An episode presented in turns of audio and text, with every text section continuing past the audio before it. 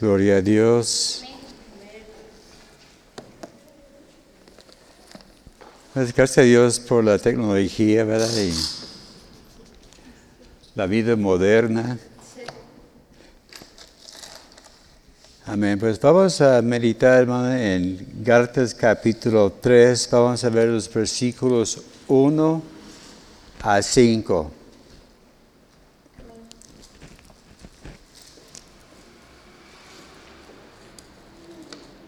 Y este estudio posee un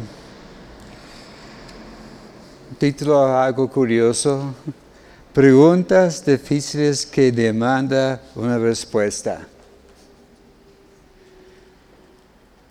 Como hay un libro que salió hace muchísimos años de Josh McDowell, Evidencias que demandan un veredicto, que hablando de pruebas que comprueban que Jesús es el Hijo de Dios. Y pues prestando este título, dije, bueno, le voy a poner igual, ¿verdad? Porque esas preguntas que vamos a ver hoy, sí requieren, demanda una respuesta, una respuesta precisa y a punto, ¿verdad? Que vamos a orar para comenzar, hermanos, y luego vamos a meternos en la lectura. Señor, gracias te por tu palabra en esta tarde, Señor. Gracias te, damos sobre todo, Señor, porque tú eres un Dios de todo consuelo, de consolación. Gracias te damos, Señor, por tu presencia, no solo aquí con nosotros, pero también allá con la familia del hermano Chuy, hermana Margarita, Señor. Pedimos que les acompañen en este, tiempo tan difícil. Y ahora, Señor, levantamos a ti este estudio de tu palabra, Señor. Gracias, Señor, por guiar mis, mis palabras, pensamientos, y gracias te doy, Señor, por el fruto que vendrá como resultado de este estudio en nombre de Cristo Jesús. Amén. Gálatas capítulo 3, versos 1 a 5. Oh Gálatas insensatos, ¿quién nos fascinó para no obedecer a la verdad? A vosotros ante cuyos ojos Jesucristo fue ya presentado claramente entre vosotros como crucificado. Esto solo quiero saber de vosotros. ¿Recibisteis el Espíritu por las obras de la ley o por oír con fe? ¿Tan necios sois? habiendo comenzado por el Espíritu, ahora vais a acabar por la carne. Tantas cosas habéis padecido en vano, si es que realmente fue en vano. Aquel pues que os suministra el Espíritu y hace maravillas entre vosotros, lo hace por las obras de la ley o por oír por la fe. Amén. Gracias a Dios. Pues vamos a continuar con este estudio de, de Gálatas. Ya estamos entrando en lo mero bueno, ¿verdad? Últimamente estamos viendo acerca de la gran pregunta que si somos salvos por gracia o por las obras. Y vimos hace ya algunas semanas que Pablo hizo un viaje especial a Jerusalén para tratar de este asunto. Y vimos que también que lo más importante es el mensaje y no solo el, mensajero. Recordamos que al principio vimos que algunos dudaban de la autoridad de Pablo, si era ungido de Dios, si era llamado. Y vimos que lo importante es el mensaje. Recordamos que una vez Dios usa una mula para hablar a, a, a Balak, ¿verdad? Así que si Dios puede usar una mula, una bestia de carga, puede usar a, cualquier persona, ¿verdad? Así que lo único que Dios busca son vasos limpios y disponibles. Así que no importa el, trasfondo, si cree que falta habilidades, Dios sí le puede usar. Y vimos que a través de esta discusión, este pleito de si somos salvos por, por la ley o por obras, salió un fuerte desacuerdo entre Pablo y Pedro. Este vimos hace 15 días de conflicto entre estos dos hombres. Dos hombres muy fuertes de carácter. Puedo decir dos hombres obstinados. Y cada quien tenía su punto de vista. Y era tan fuerte el desacuerdo que hasta Bernabé, el amigo cercano, lo que era el... Ah, que ayudaba mucho a Pablo al principio, que era su mentor, fue desfiado de, la verdad de la salvación por la fe. Y vimos que el raíz de todo fue por causa de la hipocresía. vimos que Pedro, cuando estaba allá con los gentiles, vivía como un gentil, pero llegó los meros de la iglesia en Jerusalén, llaman sus, ah, sus capitanes, y de repente es judío. Y quiere vivir como judío y se alejaba de los, los gentiles. Y, Pablo le, le dijo, hey, este no se vale, hay que andar igual siempre, no importa quién nos rodea o con quién estamos, ¿verdad? Y vimos que a final de cuentas, allá en Hechos capítulo 15, tuve el concilio y dijeron, somos salvos por la fe. Las obras no importan, lo único que tenemos que hacer es vivir una vida de santidad, apartada de ídolos, de, sangre y, adelante, ¿verdad? llevar un buen testimonio. Así que es solamente por gracia, como vimos hace ocho días, ¿verdad? La única requisito es la gracia de Dios. Vimos también que la religión hace complicado las enseñanzas del mensaje de la salvación. El mensaje de la salvación está tan, tan sensible que dice que hasta un niño lo puede comprender, ¿verdad? pero digamos que a veces la gente quiere poner la religión, sus convicciones, sus ideas y se complica la cosa. Y luego la gente pues, ¿a dónde voy?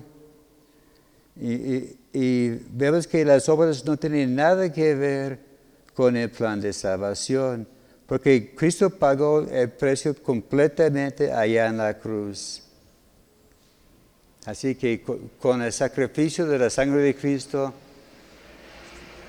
deuda liquidado y sellado, ya que no debemos, no debemos nada, nada más entregar la vida a Cristo y vivir una vida que a Él le agrade. Amén. Al inicio de nuestros estudios, ya hace ya como tres meses ya, ¿verdad? Vimos que Gálatas se puede dividir en, tres secciones.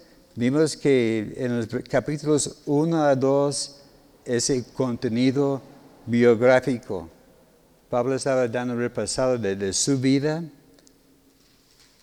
Los capítulos 3 a 4 es el contenido doctrinal, donde estamos metiéndonos ahora. Así que los siguientes estudios van a ser doctrina y va a ser un poquito más pesado, ¿verdad? Pero necesario. Y los capítulos 5 y 6 es el contenido práctico.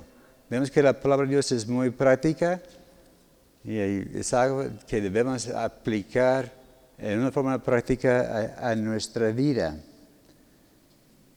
Así que vamos a iniciar con estas preguntas, ¿verdad? En el versículo 1, Pablo inicia diciendo, ¿quién os fascinó para no obedecer a la verdad?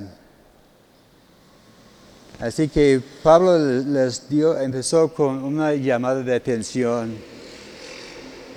Y algo que yo vi algo interesante, Dios siempre, Pablo siempre decía, mis hermanos, hermanos, mis, mis, mis colaboradores en la fe. Pero aquí no dice hermanos, él dijo Gálatas.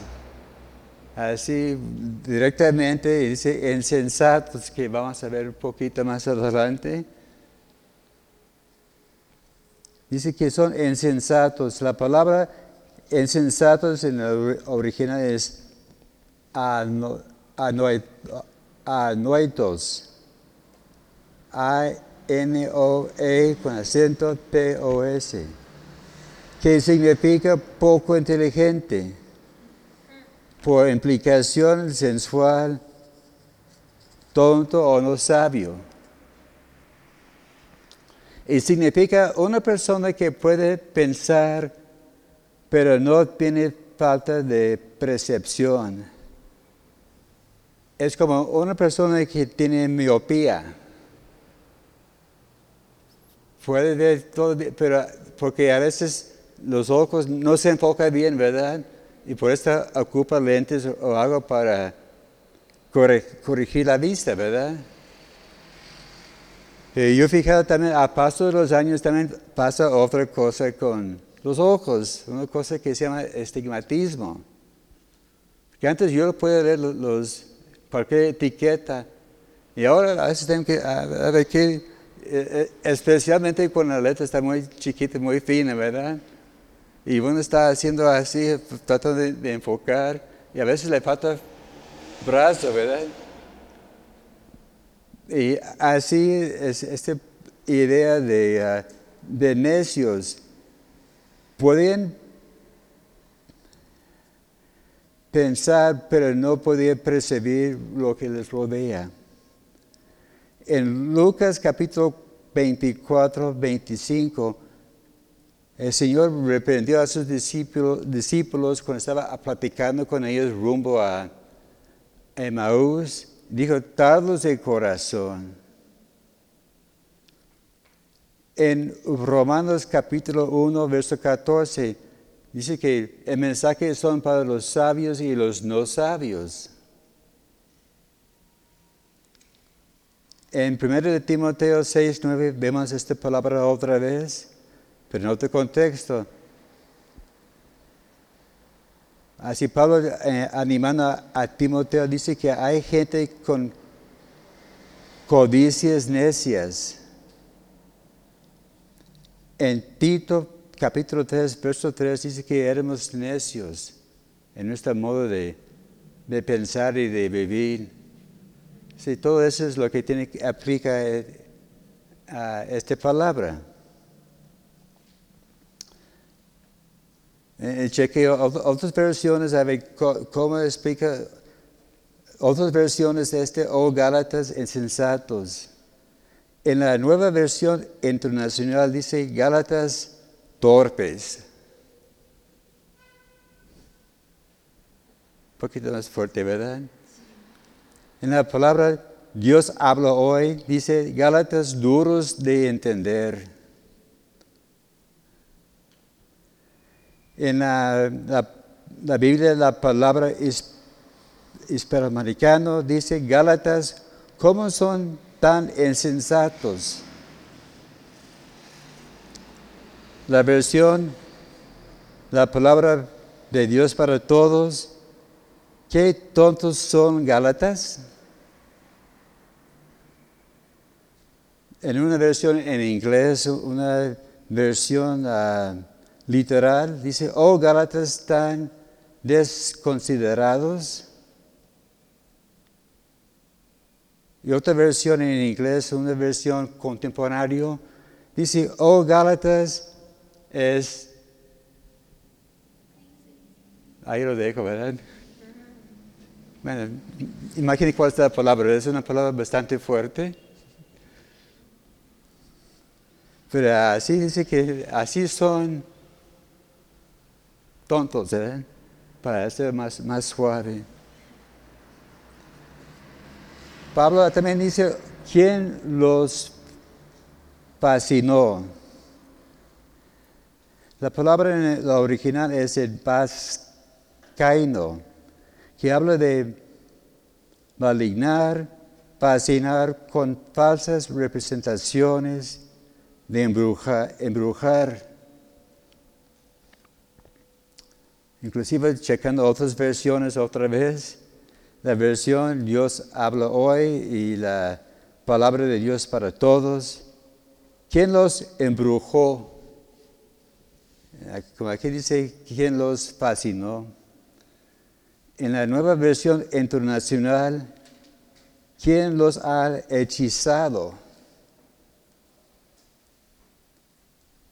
En la versión contemporánea en inglés dice, ¿quién los malefició? ¿O quién les echó una, maldición, verdad? Es como los brujos que hacen así, ¿verdad? Y esa versión tiene esta implicación, ¿verdad? Que están echándole una mal sobre ellos. También en la, en versión en inglés básica, ¿por cuáles poderes extraños han sido engañados? También en la Biblia la palabra hispanoamericana dice, ¿quién los engatu, a ¿quién los engatusó? Eh, ¿Mande? Engatusó, ok. Una palabra que no uso todos los días. A ver, ese de engastusar, ¿qué, quiere decir?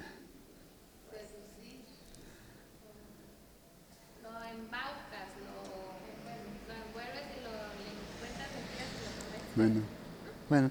La Real Academia dice es ganar la voluntad de alguien con halagos para conseguir de él algo. Así que están como chulando, ¿verdad? Así para convencerlos al, al contrario, para hacer algo en contra de su voluntad.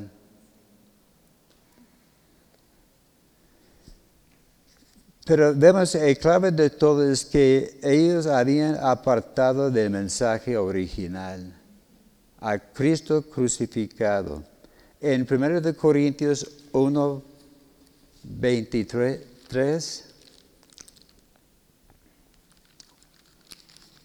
1 Corintios 1, 23. Pero nosotros predicamos a Cristo crucificado.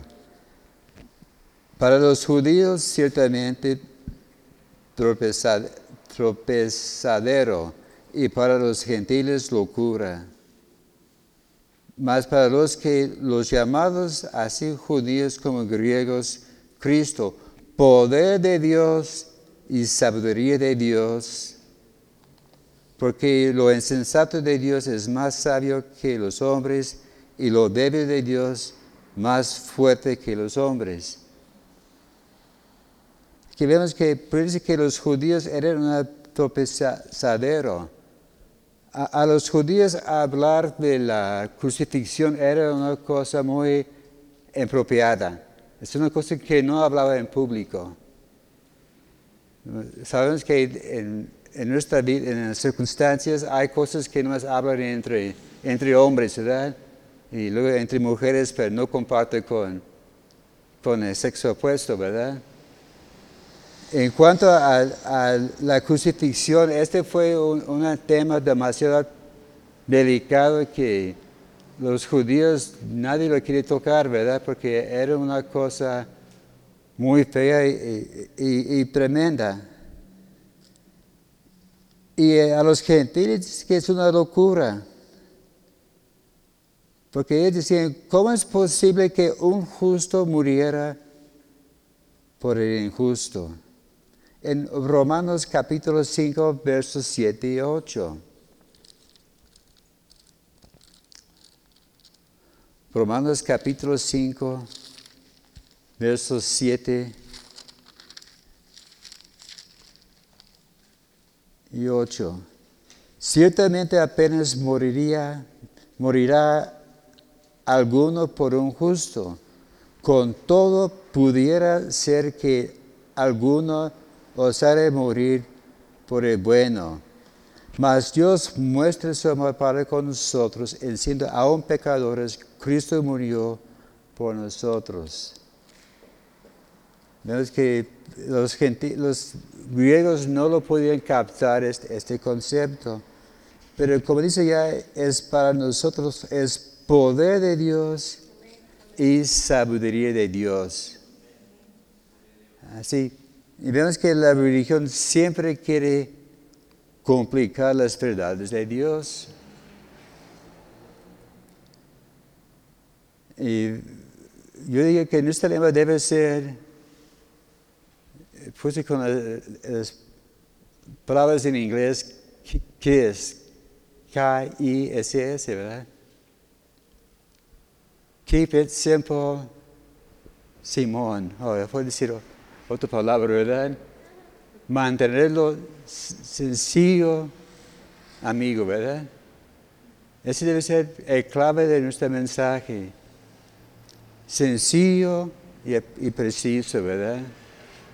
Porque cuando complicamos las cosas, eso es cuando llega la confusión.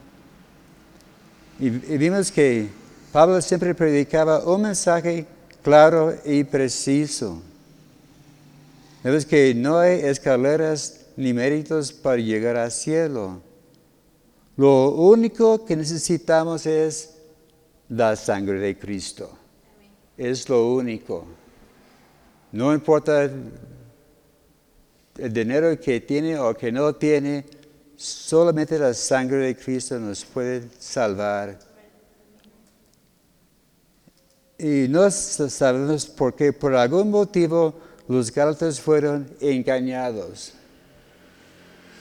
Sí, el contacto con los judíos tiene mucho que ver, ¿verdad? Poniendo allá que no hay que hacer las obras de la ley. Pero dice claramente, ves tal vez en, en las escrituras, que nadie es justificado por las obras de la ley. La segunda pregunta que pone Pablo en versos 2 y 3. ¿Usted viste el Espíritu Santo por obras o por la fe?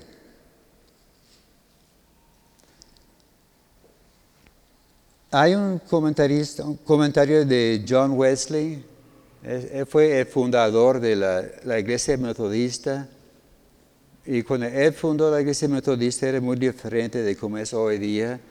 Era un movimiento temeroso de Dios que creía y vivía en el avivamiento. Y él en su comentario dijo esto, son tan inflexivos como para no considerar lo que ustedes mismos han experimentado. Habiendo comenzado en el Espíritu, habiendo comenzado bajo la luz y el poder del Espíritu por la fe, esperen ustedes ahora cuando deben ser más espirituales y estar más familiarizados con el poder de la fe, ser perfeccionados por la carne,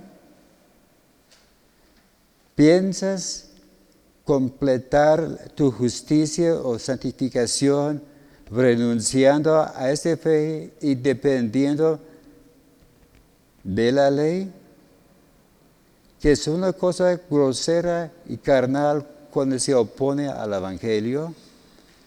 Si está diciendo claramente que esa cosa de confiar en la ley es una cosa grosera, carnal y que no agrada nada a Dios. Así que eh, él no, sacó la vuelta, ¿verdad? Él llegó a, grano y esa fue la falla allá con la iglesia allá en, en Gálatas. Y la introducción a esta pregunta, Pablo dice, solo esto quiero saber de vosotros. En la Biblia de las Américas dice, eso es lo, único que quiero averiguar. En la nueva versión internacional, solo quiero que me responden a esto. En la versión Dios habla hoy, solo quiero que me contestan a esta pregunta. En la, versión, la, palabra hispanoamericana, dígame solamente una cosa. ¿Y, ¿Y, cuál fue la pregunta? ¿Recibiste por obras o por fe? Y vimos que Pablo dejó muy claro que es por la fe, ¿verdad? Nadie puede ser salvo por la obra. En Romanos 3:20 dice que nadie puede ser salvo por las obras de la ley. En Romanos 3:27 dice que, que no hay jactancia. No hay nadie que pueda decir, yo mismo, yo solo lo hice. En Efesios 2.9 dice que nadie puede gloriarse. En Isaías 64, verso 6, dice que nuestras obras son como trapos sucios. Es una cosa asquerosa delante de Dios. Así que deja muy claro que es por la fe solamente. Porque el Espíritu Santo se recibe cuando uno escucha el mensaje y cree, ¿verdad? En Romanos 10, 16, 17, en el verso 17 dice que eh, la fe viene por oír y oír la palabra de Dios. Ahí es donde nace la, la fe en nuestra vida. En Primero de Tesalonicenses 2.13, que la palabra actúa en nosotros. Así que cuando uno se entrega a Cristo, el Espíritu Santo le da al creyente. Y cuando entra el Espíritu Santo en nuestra vida, cuando decimos, Señor, entra en mi corazón, toma control de mi vida, a es prueba que somos salvos. Dice que el Espíritu Santo da testimonio que somos salvos y que Dios está obrando en nuestra vida. En Romanos 8, 16.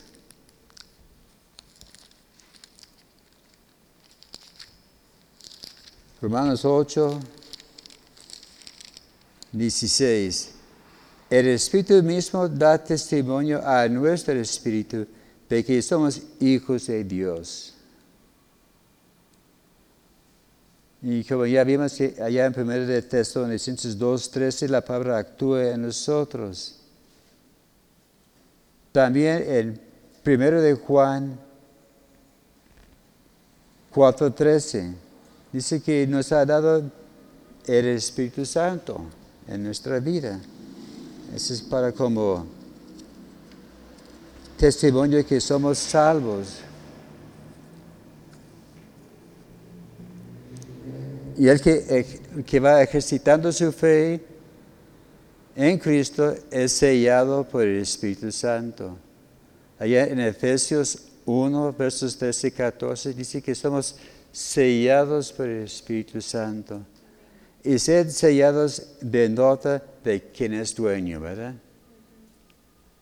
Como antes, los, la gente importante llevaba un anillo que había un sello, ¿verdad?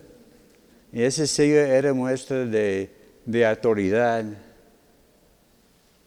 Y cuando, cuando tenían un documento que firmar, firmaron y así con, con presión y con seda, ¡pum!, lo marcaba, ¿verdad? Así, es como sellaron la tumba de Jesús con un sello romano y nadie puede romper ese sello porque era la máxima autoridad en este entonces.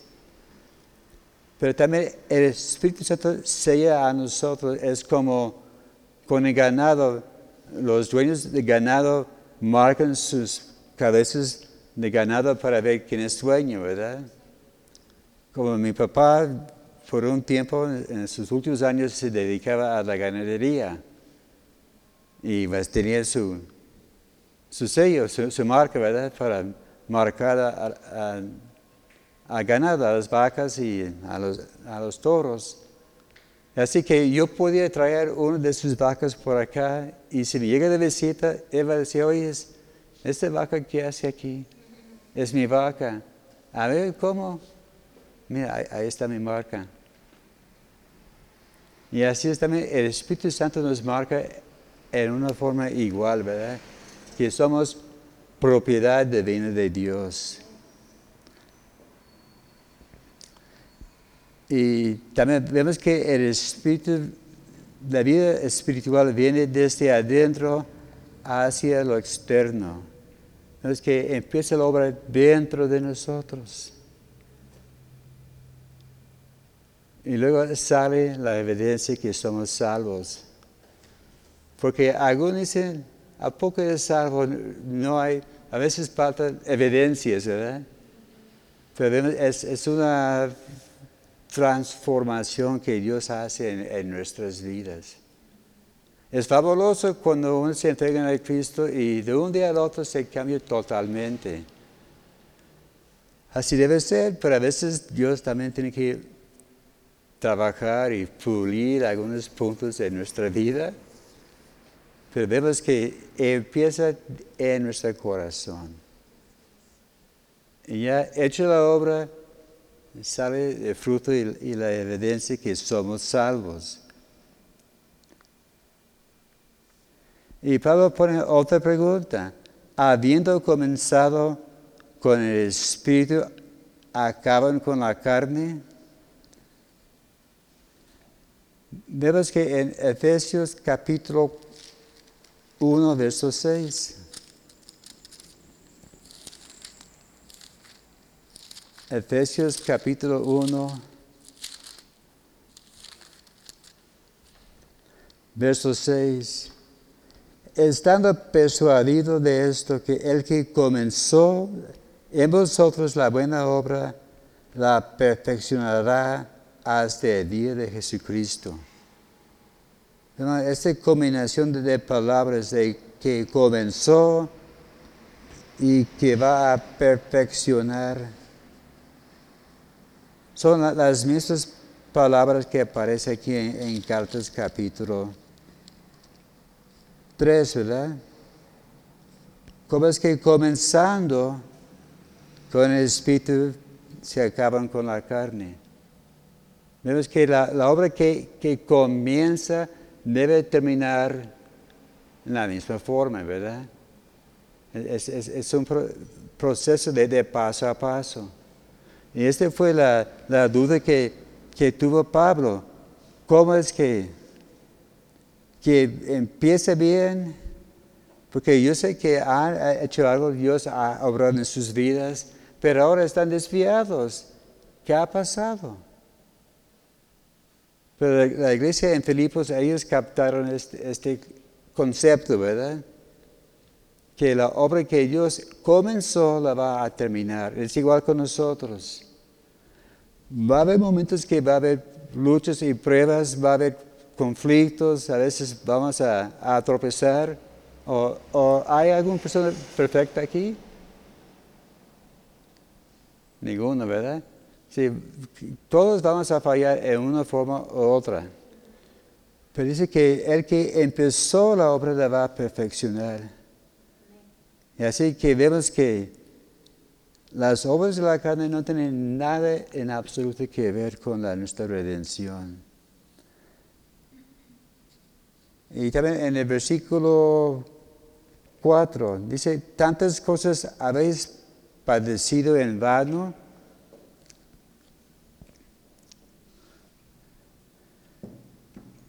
Pero hay, una cosa, aquí no nos dice en qué forma ellos habían sufrido. Porque puede ser que Pablo estaba recordándolos que los verdaderos creyentes sufren por la palabra de Dios. Hoy día es muy fácil ser creyente, ¿verdad? Pero hubo, un tiempo que era bastante difícil, y sobre todo cuando es nueva la obra. Gracias a Dios, cuando yo llegué aquí, las cosas eran muy, muy tranquilas, era fácil enseñar y la gente pues más o menos tranquila. Había uno que otro que, que se perdían los, los ánimos. Pero el pastor Rogelio le puede contar cosas que le pasó a él allá en, Guanajuato, en los medianos de los años 60 y 70, ¿verdad? Que, llegaba a, las rancherías, la gente le invitaba por, medio del programa de radio y algunos le, le corrían. Había un lugar hace que le sacaron de, balazos. Por allá tiene una foto, tiene su, ah, camioneta con su camper, ahí estaba apuntando al, agujero de, la bala. Y dice que la, bala se atravesó y llegó a la parabrisas. Y por tantito así le hubiera pegado, no sé si fue a él o a la pastora Linda. Así tanto les amaba a algunos allá en esas rancherías. Recuerdo una vez que estuvimos empezando la obra allá en, uh, en. Mi hermano Humberto y yo íbamos cada ocho días, y muy tranquilo. Y, y una noche dije a que les voy a acompañar. Él llegó, empezó a, predicar y allá afuera se levantó un escándalo. La gente ya levantándose, quién sabe que estaba gritando. Y a mí, hermano Humberto, no nos pasó nada, pero llegó el hermano Rogelio y la, gente se, se, puso muy, muy brava, ¿verdad? Pero gracias a Dios, ahora hay una obra muy fuerte allá en Zaguayo. Y, Dios sobró, ¿verdad? Y vemos que en el tiempo de, Pablo, el, sufrir era parte del proceso. Hasta que decían, si no sufres, tienes algo mal. A ver, ¿qué hiciste? ¿Por qué no estás sufriendo? Porque era marca de este cristiano, porque era tan notable la diferencia entre sus vidas y las vidas de las demás personas. Y vemos que aunque estas personas tenían libertad en servir a Cristo, sufrían a las manos de los gentiles y los judaizantes. Vemos que también en Tesalónica también pasaron por, pruebas. Primero de Tesalonicenses 2, 13 a, 15. Podemos leer en, en, los hechos, cada vez que entraba Pablo a un pueblo, a una ciudad, cosas ah, sucedieron, ¿verdad? Había reacción. Y a veces eran reacciones muy adversas. Pero no sabemos si en verdad en Gálatas Galacia habían sufrido. Pero la cosa es, lo que Pablo quería es que ellos recapacitaron y volvieran a Dios. Me parece que no fue así, ¿verdad? Tenían que volver a su primer amor. Esa fue la queja que, que vimos en la iglesia de Éfeso allá en Apocalipsis, ¿verdad? Han hecho tantas cosas buenas, pero tengo algo en contra de ti, que has dejado tu primer, amor. Así hay que cuidar mucho de esto, ¿verdad? Y vemos que allá en, Gálatas, en Galacia, la obra empezó con medio de milagros. Allá en, en Hechos capítulo 14, en el verso 3 dice que él llegó a Derbe, hizo señales y prodigios. en el 14.8 de Hechos, la sanidad del paralítico. Y vemos que en ambos casos había persecución.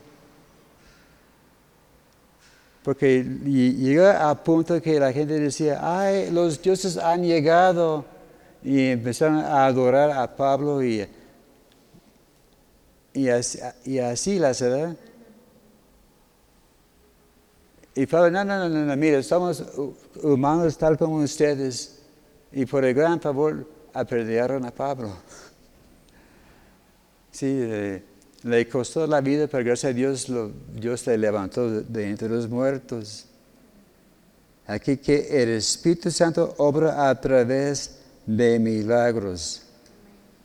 La palabra milagros es dumanis, que habla de poderes milagrosos y prodigios. Ya para terminar, hemos visto con claridad que las obras no nos pueden salvar. Si fuera por las obras, podría decir, ¿sabes qué? Mire qué hice yo. Yo lo hice. En mis propios medios y a ver qué haces tú. Pero vemos que las obras humanas siempre nos llevan a la derrota y salir del plan de Dios. Pensamos en el caso de Abraham. Vemos que por medio de las obras de la carne nació Ismael. Dios había prometido a Abraham un hijo. Y Sara quiso ayudar a Dios y nació Ismael. ¿Fue un error esto? Sí. Todavía hoy día estamos pagando las consecuencias de esta decisión. Pero por medio de la fe nació el hijo de la promesa, Isaac. Y vemos que de allá vino la bendición de Dios. Y así le, vamos a, dejar esto porque allá en el versículo 6 dice, así que Abraham creyó a Dios. Este va a ser para la próxima semana y a la persona que le corresponde, ¿verdad? Gracias a Dios. Señor, gracias te damos por tu palabra en esta noche. Gracias, Señor, porque sabemos que es por fe que somos salvos. Gracias te damos, Señor, por el, tu gran amor y por el sacrificio de Cristo y por estas lecciones, Señor. Y pedimos, Señor, que tú nos ayudas a, a confiar en tu gracia y que tu gracia si nos guía y que los ilumina a vivir una vida que a ti te agrade. Señor, pedimos ahora por aquellos que van ahora a, a velorio que les acompañe, Señor, pedimos tu mano de bendición sobre la familia de Manda Margaritas, sus seres queridos y gracias, Señor, porque tú eres un Dios de todo consuelo. Pedimos también por los eventos de este fin de semana, la oración mañana y el culto domingo y te daremos la honra y la gloria en nombre de Cristo Jesús. Amén.